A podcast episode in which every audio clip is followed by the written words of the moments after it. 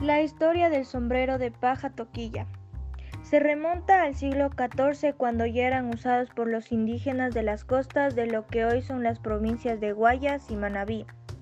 Con el paso de los años, este tejido propio de nuestro país evolucionó e incorporó formas europeas producto de la colonización española. La materia prima para la elaboración de los sombreros es la carludovica palmata, comúnmente conocida con el nombre de paja toquilla. Es un tipo de arbusto de la especie de las palmeras que crece de tronco. Para la elaboración de los sombreros, extraen las hojas tiernas y también las hojas que recién salen de la raíz de la planta. Actualmente las plantaciones de toquilla se dan únicamente en los bosques tropicales de la región occidental y oriental de la cordillera costera del Chongón.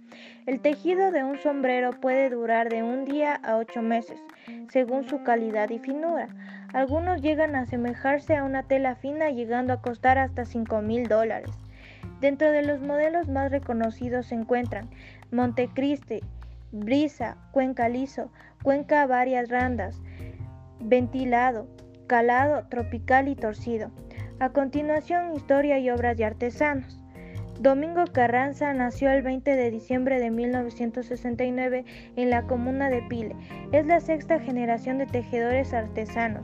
Sus obras de arte son ampliamente reconocidas y valoradas en Londres, Dubái, New York, Milán o Moscú antes que en Quito Guayaquil. Sin embargo, una de las más importantes se exhibe en el Museo de Arte Moderno de Nueva York. Elinda González nació hace 58 años. Es artesana toquillera, presidenta de Asopromaer, la Asociaciones de Tejedoras de Paja Toquilla de Manabí.